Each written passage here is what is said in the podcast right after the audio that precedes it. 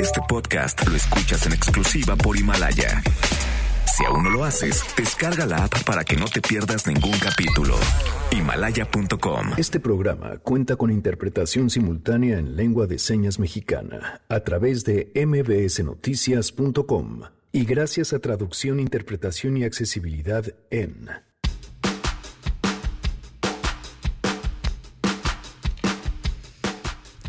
Tenemos una mesa que no se pueden perder y ¿saben qué? Es además una gran oportunidad para que todas sus dudas se aclaren. Vamos a tener sentadas aquí a grandes mujeres, todas ellas feministas, y abrimos los micrófonos, los teléfonos, el WhatsApp y todas nuestras vías de comunicación para que les hagan todas las preguntas que quieran.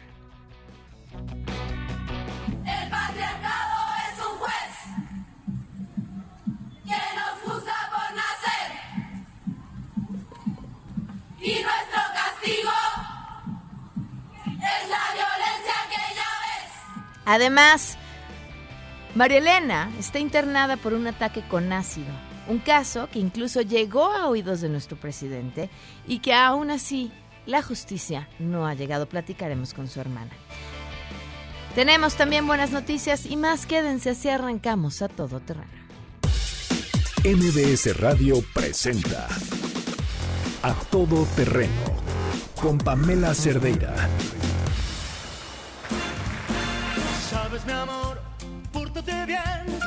Debes llorar, ya sabes por qué. Santa Claus llegó a la ciudad. Bueno, pues ya que se siente el espíritu navideño. Gracias por acompañarnos en este jueves 12 de diciembre de 2019. Soy Pamela Cerdeira. Gracias por acompañarnos. El teléfono en cabina 5166125. El número de WhatsApp 55 33 32 95 85. Es que me reía porque me quedé pensando si tendremos que haber empezado más bien con la Guadalupana o algo así, pero hijo, por lo menos para exorcizarnos los demonios con los que vamos a convivir más adelante. Y, me refiero a la historia que les vamos a platicar. No, por supuesto que no, a nuestras invitadas, a quienes les agradezco inmensamente que vayan a estar aquí. El correo electrónico a todoterreno.mbs.com, en Twitter, Facebook e Instagram me encuentran como Pam Cerdeira. Noé Romero en la interpretación de lengua de señas. Lo pueden ver y seguir a través de www.mbsnoticias.com. Esta, esta historia me tiene mal, me tiene muy enojada y yo espero que compartan su enojo conmigo y que hagamos de ese enojo algo útil.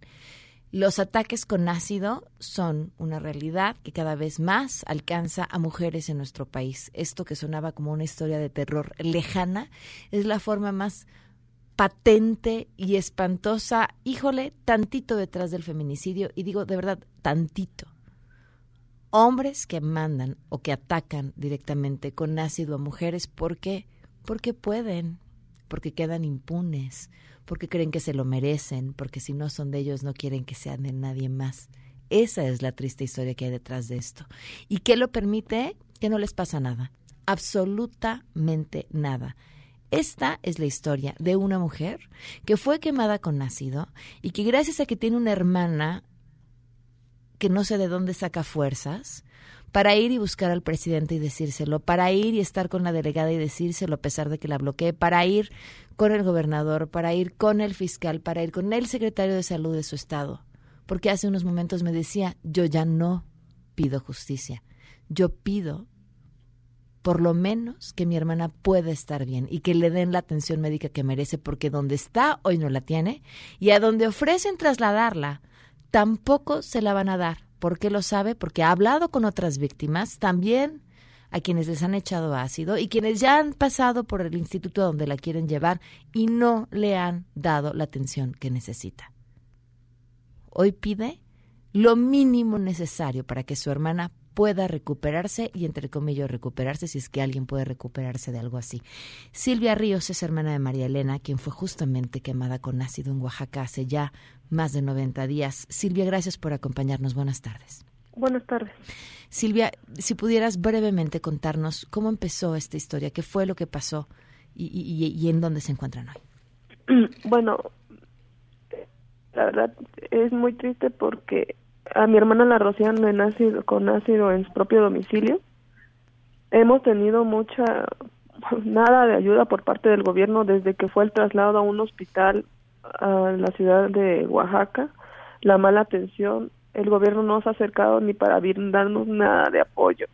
Nos han dejado en el abandono total. El fiscal, yo no he dicho nada hasta la fecha porque el fiscal me pidió que yo confiara en él porque todo el delito se iba a aclarar, pero que yo confiara en él porque si el día de mañana todo lo que está saliendo a la luz, yo lo decía, iba iba a entorpecer toda esta investigación, investigación que a tres meses no ha avanzado, investigación que a tres meses el fiscal ya no me contesta los mensajes, investiga, investigación que realmente yo yo sé que no se va a llevar a cabo. He acudido con el presidente de la República cuando vino de gira aquí al, distrito de Ujopan de León. Le encargó a una delegada federal, pensé que lo había logrado, no me hicieron caso, no me atendió ella, no me contestaba los mensajes lo, mi última opción fue decirle que muchas gracias, que era imposible, era yo sabía que era difícil encontrar al presidente, pero no imposible. Ya ella a ese mensaje sí me contestó y me dijo que el que el asunto era delicado y que me estaban atendiendo, señorita, me dijo.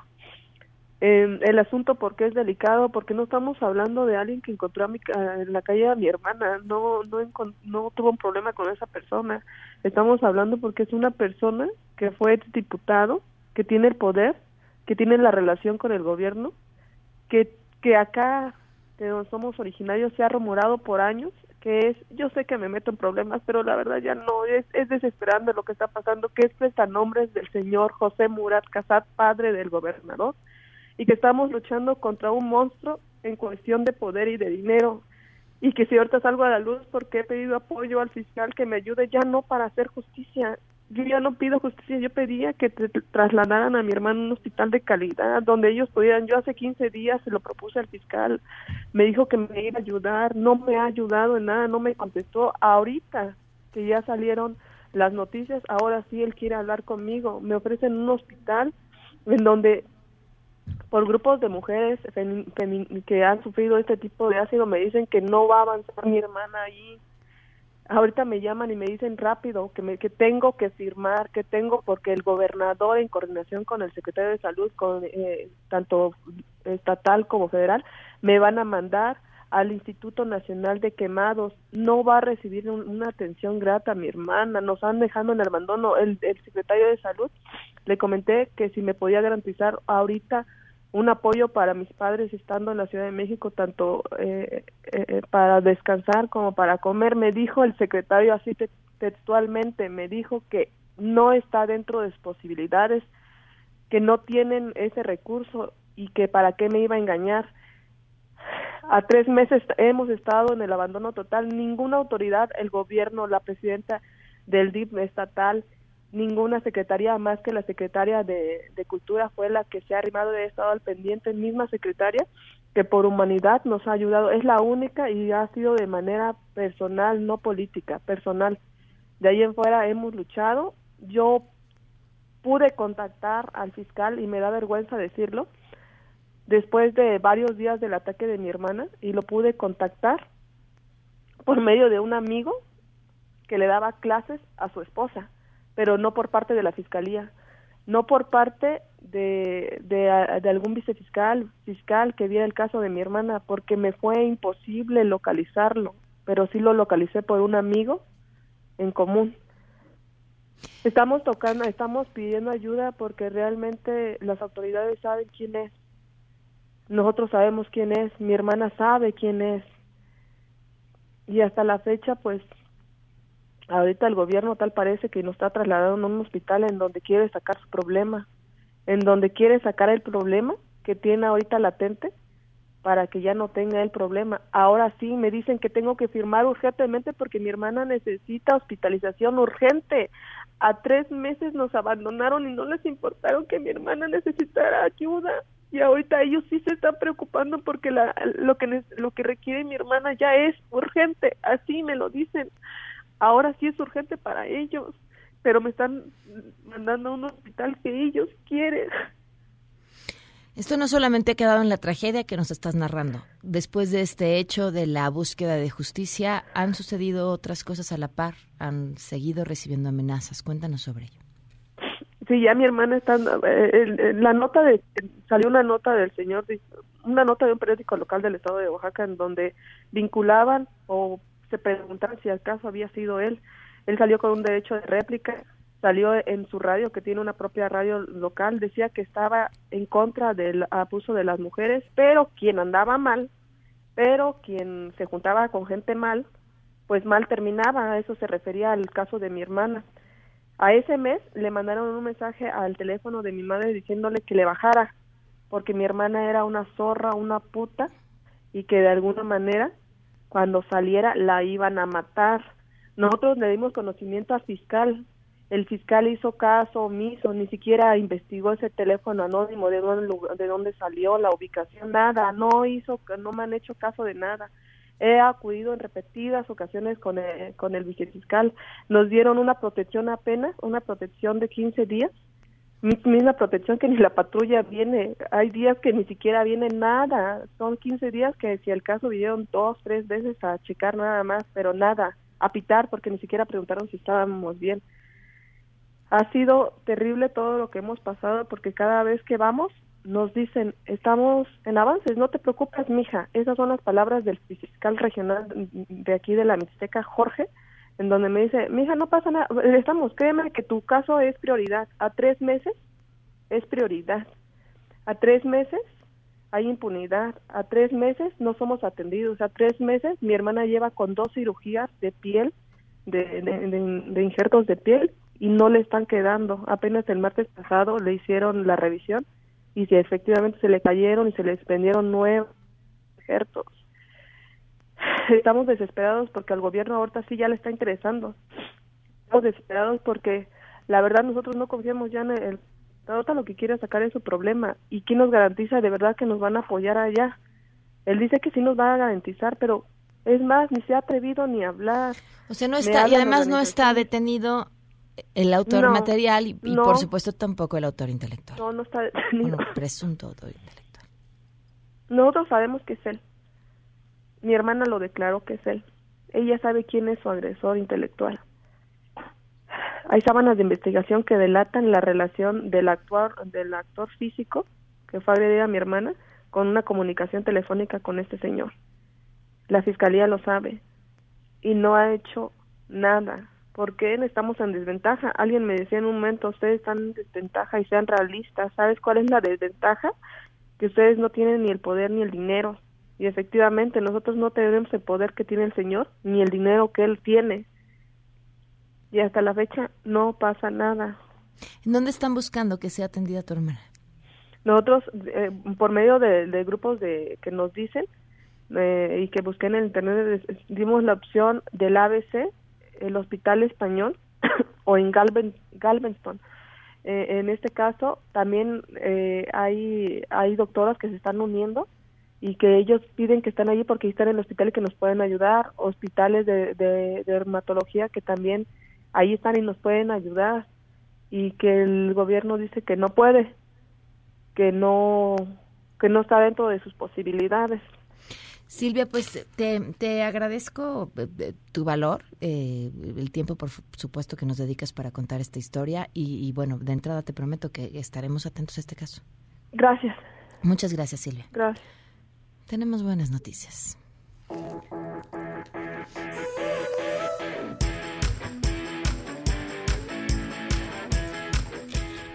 Ingrid García, directora comercial de Viajando en Línea, nos acompaña vía telefónica. ¿Cómo estás, Ingrid? Muy buenas tardes. Muy buenas tardes, Pamela. Pues aquí, eh, pues muy contenta para dar estas buenas noticias que nos hacen falta escuchar. Y qué mejor que vacacionar, ¿no? Ay, cómo no, claro. Pero ¿cómo hacerlo, Ingrid? Cuéntanos. Bueno, traemos una excelente opción y oportunidad para todas las personas que pues en este año no pudieron salir de vacaciones, puedan planificar en este 2020 que ya se avecina unas excelentes vacaciones, nada más y nada menos que en Orlando, en Disney, para que se vayan a disfrutar de seis días completos en Disney para que disfruten pues bueno toda esta adrenalina de la magia que se vive y puedan aprovechar todas las atracciones y entretenimiento que hay por allá y qué mejor con este paquete vacacional que ya te va a incluir desayunos también te va a incluir lo que son nueve meses de vigencia del paquete vacacional para que puedan ir planificando. Ahorita no nos tienen que decir con quién van a viajar ni cuándo van a viajar. Lo importante es que aseguren su lugar, congelen la tarifa, el teléfono que ahorita les voy a brindar, y por supuesto vayan organizándose. También ya les va a incluir renta de automóvil para que se puedan desplazar en el destino, los lugares que ustedes requieran ir y también van a tener lo que son descuentos atractivos en boletos de avión y en entradas a parques. Hay que especificar esta parte. No incluyen boletos de avión, ya que pues les dejamos una fecha abierta precisamente para que ustedes vayan Claro. organizándose y ya cuando tengan sus fechas, Pamela, nosotros les ayudamos de manera integral a la logística de este viaje. Ahora, ¿en dónde firmamos?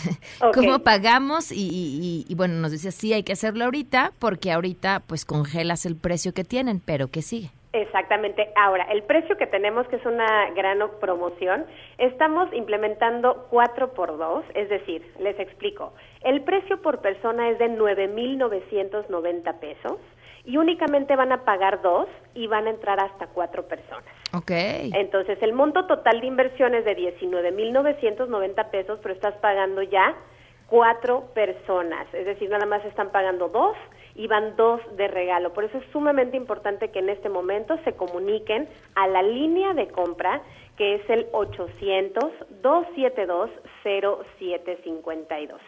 Este teléfono es donde se tienen que comunicar para realizar la compra, muy sencillo con cualquier tarjeta Visa o Mastercard. Les vamos a dar todas las medidas de seguridad, ya que les reitero es una compra vía telefónica y es para completar lo que es la compra en ese momento para congelar todos los beneficios y algo antes de que se me olvide, también incluimos una carta consular que les ha ayudado muchísimo con el trámite de su visa, ya que se especifica que van con fines turísticos, así que aprovechenla. Ahora, ¿qué incluye entonces este esta cantidad de dinero que cubre las cuatro personas? Ok, son nueve meses de vigencia sin restricción de temporada para que puedan reservar, desayunos, renta de automóvil, las cartas consulares y el apoyo integral de búsqueda de boletos de avión con tarifas preferenciales y adicional de que tienen una cuponera de descuento para lo que son las entradas a los parques. Ok, pues nos recuerdas el teléfono, por favor. Claro que sí, es el 800-272-0752. 800-272-0752. Y recuerden que únicamente van a pagar dos personas por 9.990 pesos y van dos de regalo. Muchísimas gracias, Ingrid. Muchísimas gracias a ustedes, Pamela. Muy buenas tardes. Vamos a una pausa y volvemos. Regresamos a todo terreno. Este podcast lo escuchas en exclusiva por Himalaya. A todo terreno con Pamela Cerdeira. Continuamos.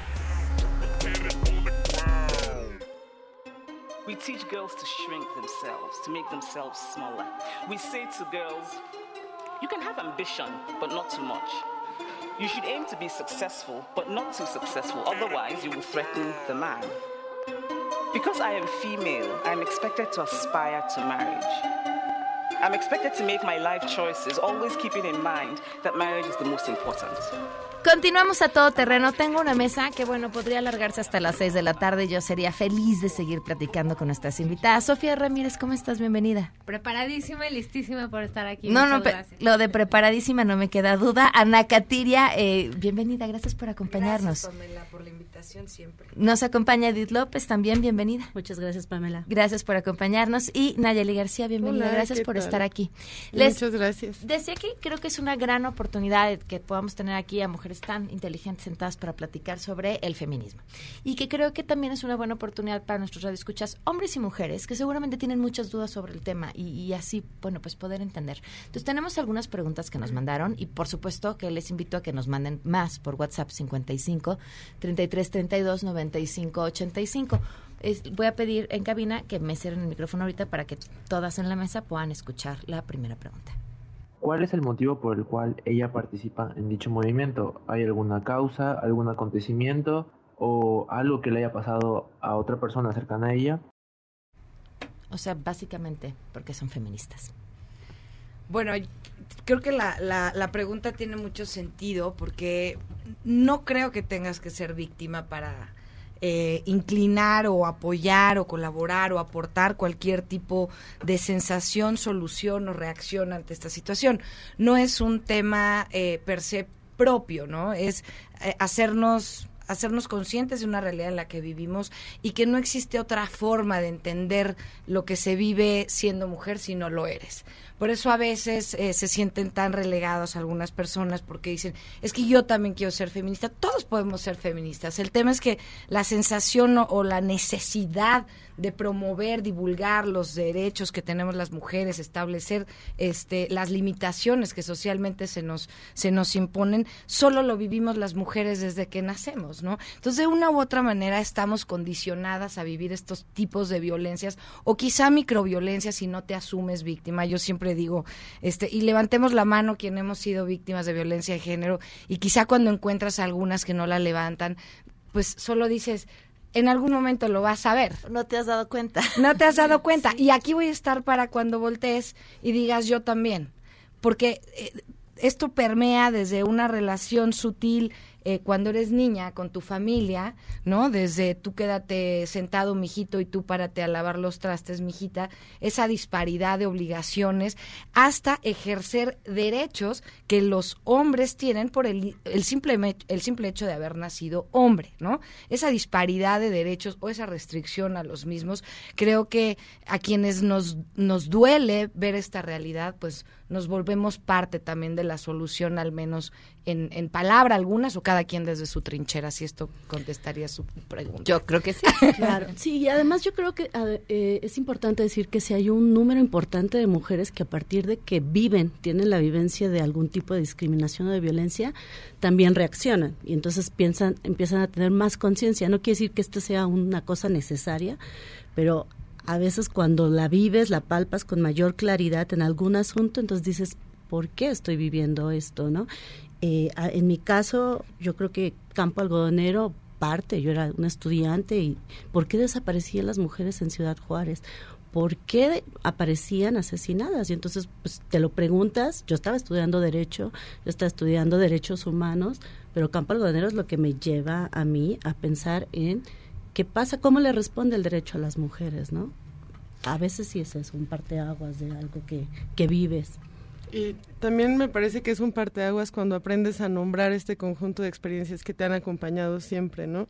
O cuando aprendes a nombrar estas amistades subversivas que de pronto se forman entre un grupo de mujeres. Eh, hablábamos hace un ratito de, del baño, ¿no? O sea, la cofradía que a veces se organiza en el baño de mujeres de ayudarnos. Entre desconocidas es un ejemplo un poco soso, pero pero funciona, o sea, cuando, cuando descubres cómo nombrar una serie de experiencias que no necesariamente tienen que ser negativas, o sea, creo que la pregunta de este de este radio escucha es, es muy interesante porque estamos muy acostumbradas a nombrar a las feministas o a nombrarnos feministas desde un lado negativo, pero creo que el feminismo también es la amistad política entre las mujeres, ¿no? Qué bonito. Sí, está lindo eso. Yo creo que me volví feminista cuando alguien me dijo, amiga, date cuenta, eres feminista. Y eso no fue hace mucho tiempo. o sea, como que to- toda la Creo que vida. yo estaba ahí cuando eso sucedió. No, No, sucedió cerca un de esa poquito fecha. antes, pero, pero vaya, no mucho tiempo antes. O sea, el tema es, tú, tú ves la brecha de género social, económica, ves eh, el, el asunto este donde pues igual los dos niños recogen los platos de la mesa, pero solo la mamá cocina y solo la mamá, ¿no? Eh, ese tipo de cosas, como que lo tenía yo muy claro, desde muy temprano en la vida lo vi, lo, lo, lo aprendí de mi madre que crió un hermano mi hermano feminista en esos términos, pero nadie le puso esa etiqueta, porque tenía este componente negativo de las feministas están todas locas y lo que quieren es deshacer el orden establecido en detrimento de los hombres y de las mujeres tradicionales y eso no lo queremos. Entonces, como que en el momento en que me dijo, no, no, si eres feminista, como que primero mi primera reacción fue, ¿en serio? ¿Yo? Em, pero creo que el feminismo se ejerce, o sea, es importante nombrarlo porque si no pasa desapercibido, pero em, me parece que la pregunta del radio escucha va muy hacia esta parte, decir, ¿por qué están enojadas? No, el feminismo no es estar enojadas, el feminismo es darte cuenta que levantas la mano y el mesero no te hace caso, que tú pagas la cuenta y le traen al cambio a tu compañero, es, es- son estas pequeñas actitudes que mucha gente dirá, ay ya, eso no es violencia. Bueno, no es violencia, pero son estos pequeños conglomerados que van haciendo granitos de arena en una gran montaña donde el orden establecido lo tienen los hombres, donde las mujeres para llegar a la cima de las empresas, de las organizaciones y de la política o se sub se subordinan, digamos, a las reglas de los hombres o se prestan a los juegos de los hombres porque cuota. Digo, perdón, voy a citar aquí al multicitado senador Monreal, pero esta semana salió el disque muy feminista diciendo vamos a imponer pena de castigo a todos los jueces que no eh, ejerzan sus ¿cómo se dice? que no Eh, sus atribuciones, sus facultades. que no hagan sus facultades, o sea, que no hagan sus sentencias con criterios de género. No, amigo, no queremos más gente en la cárcel y no te haces más feminista por decir que quieres que todo sea en términos de criterios de género. Lo que tienes que hacer es de manera preventiva, tienes que integrar los criterios de género a tu manera de legislar, al parlamento abierto, a, todos los procesos en los cuales tú estás involucrado en tu casa, en tu familia, en tu negocio, en tu interacción con los demás. Entonces, la- la respuesta a la pregunta es, ¿por qué soy feminista? Porque alguien me dijo, ya eres feminista, abre los ojos, denomínate como tal y, y vívelo abiertamente. Es como salir del closet un poquito. Sí, un poco. Vamos a una pausa. Eso fue una pregunta, imagínense. Pero manden todas. Ya, ya, ya veremos cómo le hacemos con el tiempo. Volvemos. Regresamos a todo terreno. Este podcast lo escuchas en exclusiva por Himalaya. A todo terreno con Pamela Cerdeira. Continuamos. ¿Por qué si buscan igualdad solo defienden a mujeres y no a hombres y mujeres en esa misma situación? No te enojes, contesta. ¿Puedo? Pero de buenas y bonito, porque está hablando en buena onda. Es, es, es lo mismo que, que yo recuerdo que alguna vez un, uno de nuestros honora- honorables gobernadores de este país, Gabino Cue, decía, pero ¿por qué se enojan tanto si también hay un chorro de hombres asesinados todos los días? Hace unos días, decía lo mismo. ¿Y que no hay homicidios? Ah. No, a ver, compañeros, el tema es que la violencia que se... ah, Hombres que matan hombres, hombres que matan mujeres, hombres que lesionan a otros hombres, hombres que lesionan mujeres por el simple hecho de ser mujeres. ¿Por qué? Porque puedo y porque quiero. Porque justamente esto se vierte a partir de una sensación de poderío sobre la otra persona. Eso es lo que representa un abusador. Punto. Cuando tienes una relación conflictiva con una pareja, puede ser simplemente una relación conflictiva. Pero cuando esta persona, que es un hombre, abusa de la sensibilidad, de la falta de economía, de oportunidades de una mujer, entonces podemos establecer que hay una, una deficiencia, un desequilibrio entre oportunidades y formas de defenderse. Entonces, hoy en día, el problema social que nos ocupa es la violencia en contra de la mujer. Si fuera contrario censo y estuviéramos viviendo una violencia terrible, yo creo que todas y todos voltaríamos a ver a los hombres, porque creo que quien se diga feminista, pues primero tenemos que tener internalizado el sentimiento defensor de derechos humanos, ¿no? Por el simple hecho de existir, merece ser protegido. Pero actualmente, todos los, o, la mayoría de los tipos de violencia de género son eje- ejercidos y ejecutados por el género masculino. Es nada más eso, no porque la vida de los hombres no tengan, no tenga igual de importancia que el de la mujer, ¿no? Creo que sería, para ser corta, una aportación. Y también el, el feminismo es eh, el feminismo que se socializa en redes sociales, por ejemplo, pone como prioridad que cese la violencia contra las mujeres, esta violencia de la que hablabas tú, pero en realidad la lucha feminista también beneficia a los hombres, o sea, cuando estamos peleando porque haya una forma distinta de, de ser mujer, también estamos peleando porque haya una forma distinta de ser hombre, o sea, el patriarcado es muy violento con, con los hombres entre ellos mismos, o sea, un hombre que no puede llorar, que no puede expresar sus sentimientos, que necesita hacer actos de violencia expresiva para ser aceptado en un grupo de hombres, ya sea humillar a otro, a otro compañero o a una mujer, está sufriendo violencia. O sea, la violencia del patriarcado funciona de manera vertical contra nosotras, o sea, y de manera horizontal entre ellos. Entonces yo creo que, que por ahí hay que repensar si el feminismo realmente solo defiende a las mujeres. Siguiente pregunta. Sí, claro. ¿Por qué repudias al machismo si el feminismo se maneja de la misma forma? Shot. Va, Sofía. Perdón.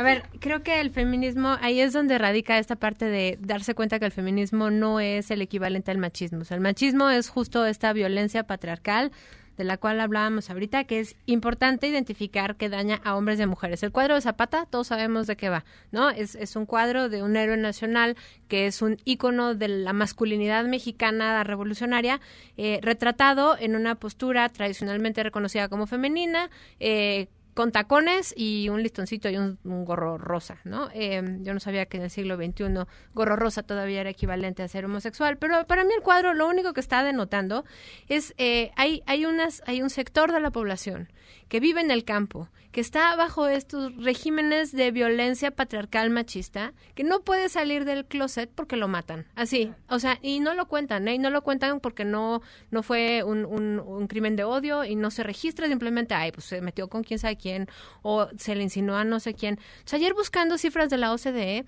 eh, en, promedio mundial de personas que se autodenominan homosexuales es más o menos del 10% en el mundo.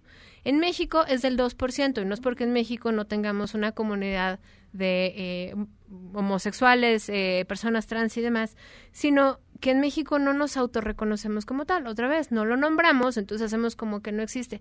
Y las personas, son estudios que hacen obviamente en Europa, porque si aquí ni siquiera los podemos ver, no podemos contar, no podemos medir.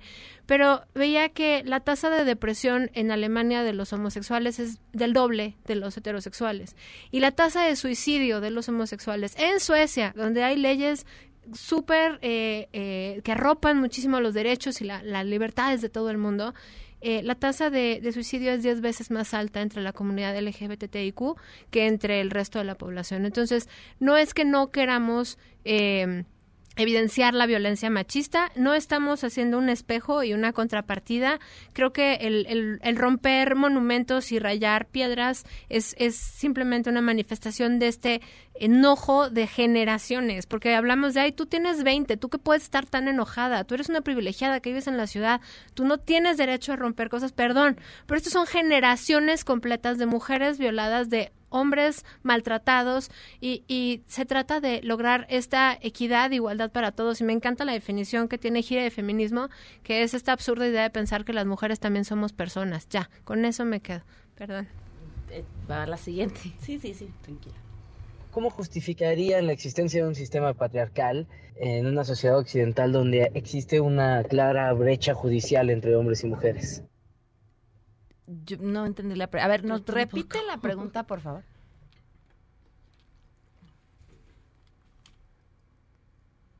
¿Cómo justificaría la existencia de un sistema patriarcal en una sociedad occidental donde existe una clara brecha judicial entre hombres y mujeres? La justicia es, es, es igual, o no para hombres y mujeres. Claro. Bueno, a ver, o, o, evidentemente no sí, es igual. Fue. Me parece que eh, cuando se crean muchas de las leyes, porque estamos en un sistema patriarcal, se crean desde una visión y desde una cosmovisión, de lo que es ser hombre. Todas las instituciones, incluso ustedes ven eh, la primer congreso que hubo constituyente en este país, quienes estaban, estaba conformado por hombres, es decir, faltaba la visión de las mujeres y eso hace que muchas de nuestras instituciones, de nuestras leyes, de nuestras figuras, incluso nuestras enseñanzas eh, en derecho y en otras materias sean totalmente eh, situadas hacia una visión de lo que significa ser un ser humano y que hace rato lo hablábamos. ¿Quién es un ser humano en esta sociedad? Pues es un hombre, no es cualquier hombre, es un hombre privilegiado que tiene que ser blanco, que no tiene que tener discapacidad, que no puede ser muy joven, no puede ser un niño, pero tampoco puede ser un adulto, no puede ser indígena, no puede ser negro. Es decir, ese será el hombre promedio y ese será nuestro eh, parámetro de lo que significa ser humano. Y entonces, mediante esa medida es muy difícil que el sistema judicial, incluso la sociedad, entienda lo que significa eh, garantizarle los derechos a las mujeres. Y por eso es el feminismo una de las cosas que dice, y que bien lo decía Sofía, es entender que las mujeres también son personas, también tienen derechos, y estos derechos que la Constitución desde 1975 dice hombres y mujeres son iguales ante la ley, pues no es verdad. En el 2019 hombres y mujeres no somos iguales ante la ley. Una abogada, y no me podrán desmentir las abogadas, que va y vierte un alegato ante un juez, una jueza, tendrá menos posibilidades de que le crea solo por el hecho de ser mujer esa jueza o ese juez solo por ser una mujer quien esté virtiendo el alegato. Porque claro, los estereotipos también van a permear no solo las instituciones, sino las leyes y la forma en que éstas se interpretan, en la forma en que éstas se aplican. Entonces, el sistema patriarcal se nutre y se mantiene de uno de sus pilares, que es el derecho. El derecho con todas sus instituciones, la teoría, los jueces, las abogadas, los abogados, ministerios públicos, abogados, defensores y defensoras, incluso asesoras jurídicas y asesores jurídicos. Entonces, es sumamente complicado. Siguiente pregunta.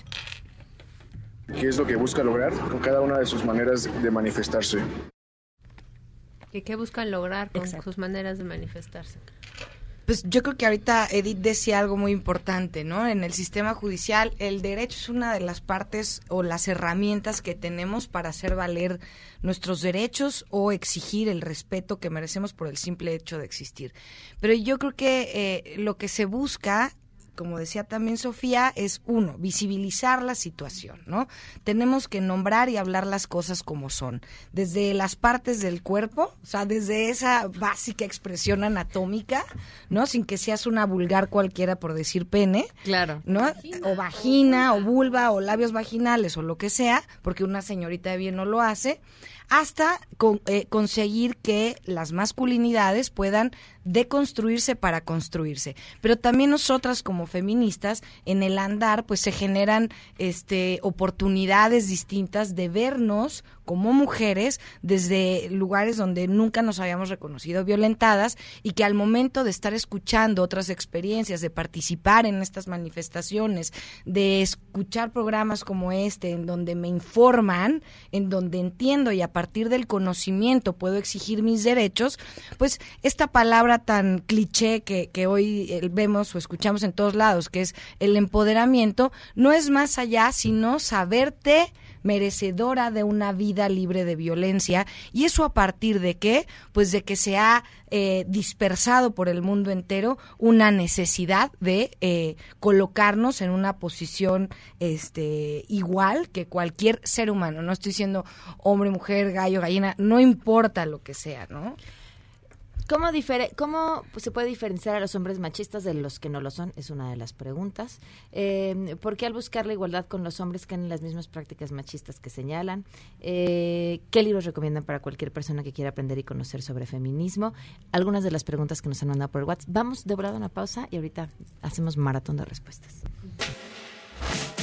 Regresamos a todo terreno.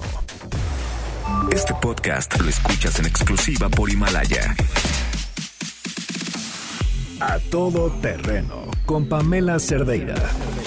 Continuamos. Dos minutos son 30 segundos cada una, así que arranca. Lo que quieras.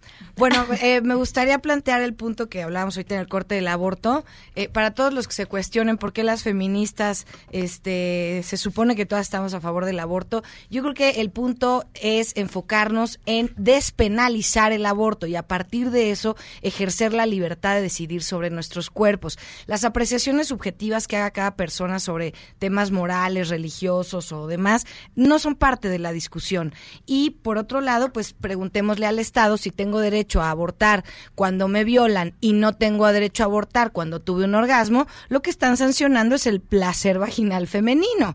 Y por otro lado, pues entonces si se va a penalizar en todo el país, pues que se pongan las mismas sanciones privativas de libertad para todos los deudores alimentarios. Yo lo gesto y lo cuido, tú lo alimentas. Sin alimentos se muere. Lo mismo que en tu percepción eh, limitada de lo que es la vida, estás juzgando la libertad de una mujer a decidir sobre su cuerpo. Mi cuerpo es mío, no de un cúmulo de células que se estén gestando dentro de mí para posteriormente poder ser consideradas como una persona, ¿no? Sofía con la idea de que la violencia hacia las mujeres no es igual que la violencia hacia todo el resto del mundo, es decir, hacia los hombres. Eh, hay una sanción social importante hacia la feminidad. La feminidad se considera como equivalente a eh, poca cordura, debilidad, eh, un poco de histeria, y, y creo que habría que reivindicar eso, porque la feminidad está presente en todos y cada uno de los hombres y la masculinidad dentro de las mujeres y una manera fácil de identificar si hay violencia de género para todos aquellos que la viven o la ejercen y no se están dando cuenta es eh, es por ser mujer sería diferente si fuera un hombre con esa pregunta estamos. Edith Híjole, yo empezaría por los libros. Eh, me gustaría recomendarles eh, Claves feministas en la negociación del amor de Marcela Lagarde. Me parece que es un libro bien importante que tendrían que leer todas las mujeres y también todos los hombres, porque pareciera que estas decisiones que son, que nacen del corazón, no tienen nada que ver con el razonamiento. Y alguien preguntaba, ¿cómo saber si alguien es machista? Creo que este libro te puede ayudar mucho a orientar cuando alguien empieza desde el enamoramiento a tener pequeñas dosis de violencia. Y también El feminismo en mi vida, también de Marcela Lagarde. Yo creo que esos dos libros serán claves. Claves. Nayeli. Yo sumo Todas deberíamos ser feministas de Chimamanda y El feminismo es para todos de Bell Hooks y les recomiendo a todos los compañeros que quieran ser aliados o ser feministas que escuchen a las mujeres que están alrededor de ellos, que les pregunten cómo se sienten al menos una vez al día y que analicen si cuando hablan de una mujer con otro hombre lo hacen en términos de crítica, en términos de objeto, en qué términos. Gracias a las cuatro. De verdad, muchas gracias por habernos acompañado. Se quedan en mesa para todos. MBS Radio presentó A Todo Terreno con Pamela Cerdeira, donde la noticia eres tú. Este podcast lo escuchas en exclusiva por Himalaya. Si aún no lo haces, descarga la app para que no te pierdas ningún capítulo. Himalaya.com